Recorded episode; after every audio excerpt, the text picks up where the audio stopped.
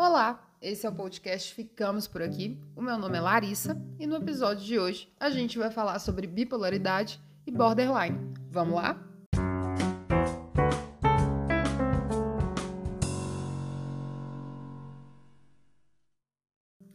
Bom, esse episódio aqui, ele tá baseado no post lá do Instagram. Mas aqui a gente vai complementar mais algumas coisas, vai falar sobre alguns casos, vai trazer mais informações sobre esse assunto. E a gente vai começar dizendo então o que que é isso. Tanto a bipolaridade quanto borderline, geralmente eles são muito confundidos porque eles têm muita similaridade. Mas eles têm um diferencial que é assim essencial, que a gente vai falar sobre isso. Então, para começar, a bipolaridade ela é um transtorno de mudança de humor para extremos.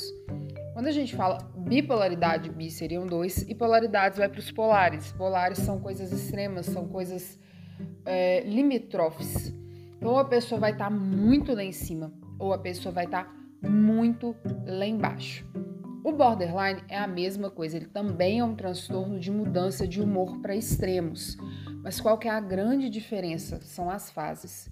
Então, o bipolar, ele tem umas fases muito marcadas.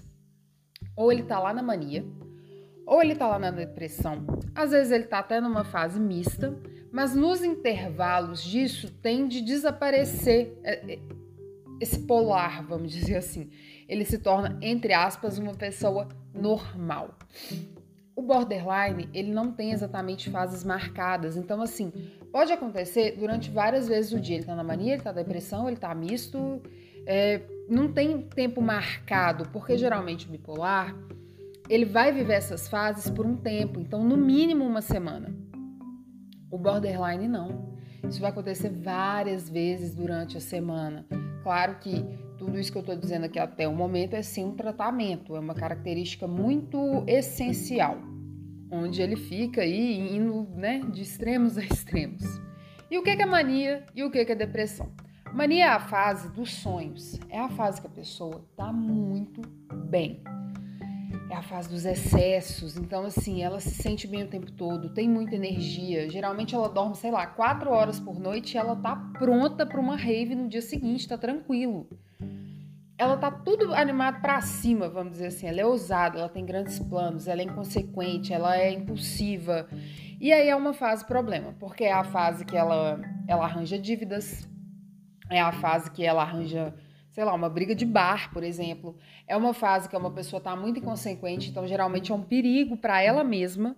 É uma fase muito, muito, muito lá em cima como a gente está falando de polos, a gente está falando do extremo. E aí ela entra depois em depressão. E aí é a fase ruim. Então é, é, completamente o oposto, é uma perda de interesse assim geral. É uma depressão muito clássica, então a pessoa não come, a pessoa não toma banho, a pessoa não levanta, é uma baixa autoestima, é insegurança, é desânimo, é desesperança, um vazio assim total e completo. Fora que na depressão é quando ela tem que lidar com as cagadas lá da mania. Então assim, ela tem que lidar com as dívidas que ela criou, dela ir no shopping e gastar um dinheiro que ela não podia, por exemplo. Então ela tem que lidar com o fato de que ela estava na mania. Foi incrível, mas aí ela saiu a mania entrou a depressão. Geralmente o, o tempo dessas fases eles são bem marcados no bipolar, mas como eu disse, o border não tem essa característica. Então, só para a gente entender aqui, quando a gente está falando de um bipolar e ele está com tratamento, a gente consegue controlar a mania mais ou menos dentro de um mês, um mês e meio.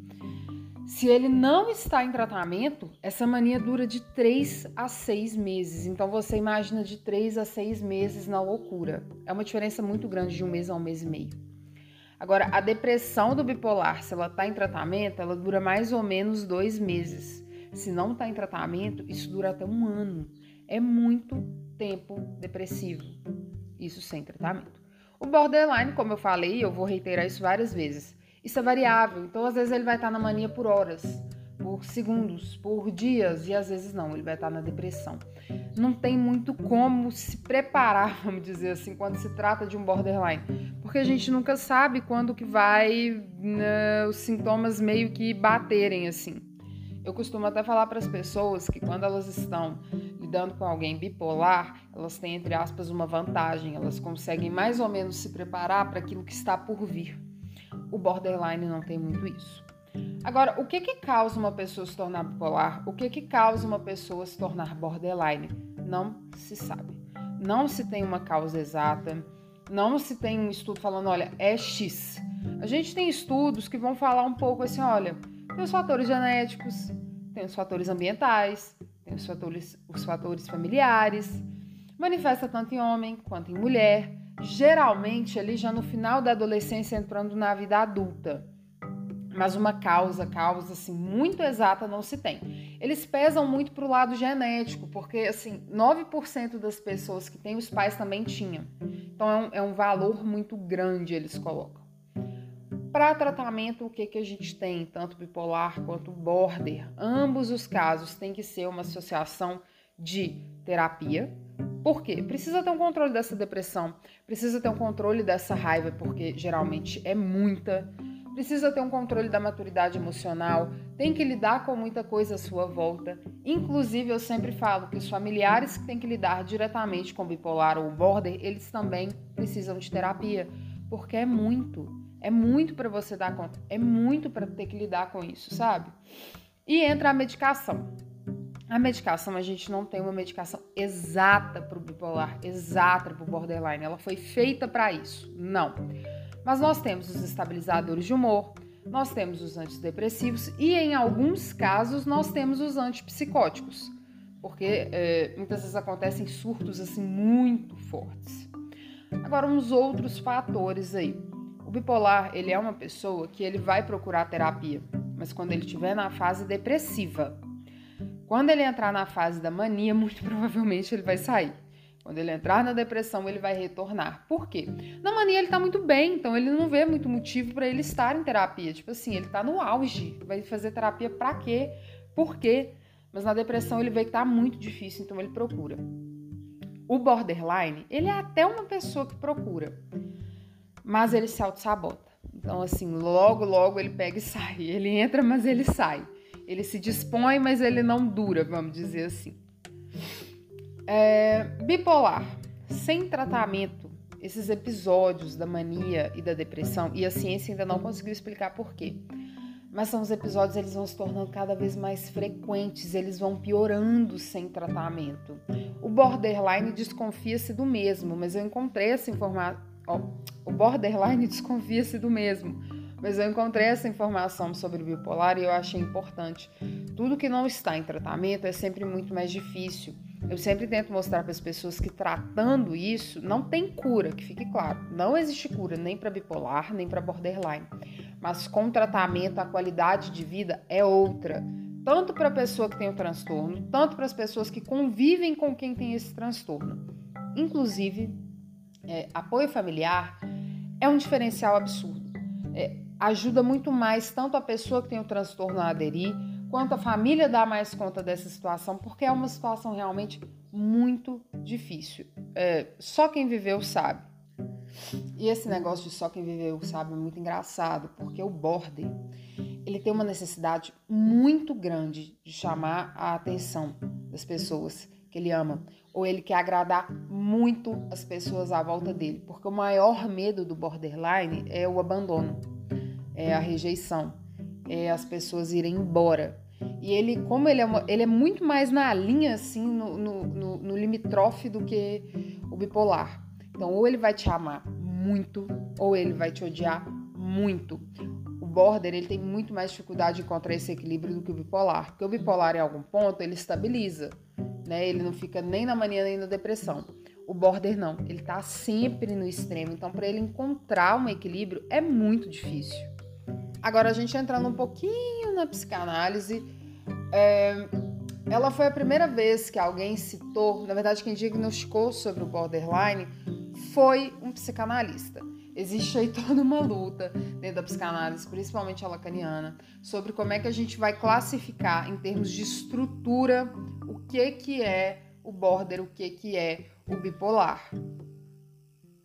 Então vai ser reconhecida no fim das contas como uma psicose ordinária. Por quê? É, tanto um caso quanto o outro. O que que acontece? Quando a pessoa está uh, em surto, vamos dizer assim, quando a pessoa está na mania ou ela está em depressão, no caso do bipolar, ela está um pouco mais no campo da psicose. Quando ela sai disso, ela regulariza, regulariza, é como se ela voltasse, entre aspas, a uma, uh, a uma neurose. No caso do border, é como se ele estivesse constantemente mesmo em psicose ordinária, mas rola toda uma discussão dentro da, vamos dizer assim, dentro da escola psicanalítica. Existe um vídeo do Christian Dunker, maravilhoso, ao falando nisso. Se eu não me engano, número 164, personalidade borderline. Ele fala muito bem sobre isso, ele indica alguns livros sobre esse tema. Inclusive, para quem tiver interesse, existe um caso de Freud, que é o Homem dos Lobos. O Homem dos Lobos era uma pessoa borderline. Bom, acho que é isso. É importante que você saiba que o bipolar e o borderline são as doenças psiquiátricas mais associadas ao suicídio, porque é muito difícil viver nessa montanha russa. Então, quanto mais a pessoa que tem o transtorno souber sobre, souber sobre ele, quanto mais a família souber sobre o transtorno, porque isso também ajuda né, a, a, conseguir lidar com essa situação melhor, porque realmente é muito difícil. E assim, diferente de alguns outros transtornos que nós vamos ter, que só a psicoterapia pode agir, ou só a questão psiquiátrica pode agir, tanto o bipolar quanto o borderline precisa dos dois. Porque a gente não vai ter é, um remédio que faça com que a pessoa queira tomar o remédio, por exemplo. E não tem uh, uma terapia que faça com que as, as, os episódios maníacos ou depressivos parem de surgir. Então, uma coisa complementa muito a outra. O tratamento traz uma qualidade de vida, né? Infelizmente, não será uma vida como a de todo mundo que não tem um transtorno, mas traz uma qualidade de vida para quem sofre traz uma qualidade de vida para quem, para quem convive quem sofre, com quem sofre disso. Não rolou um trava-língua aqui. Mas é isso, pessoal. Espero que vocês tenham gostado. Quem tiver dúvidas, pode entrar lá no meu Instagram e mandar. Caixinha está sempre aberta. E hoje nós ficamos por aqui.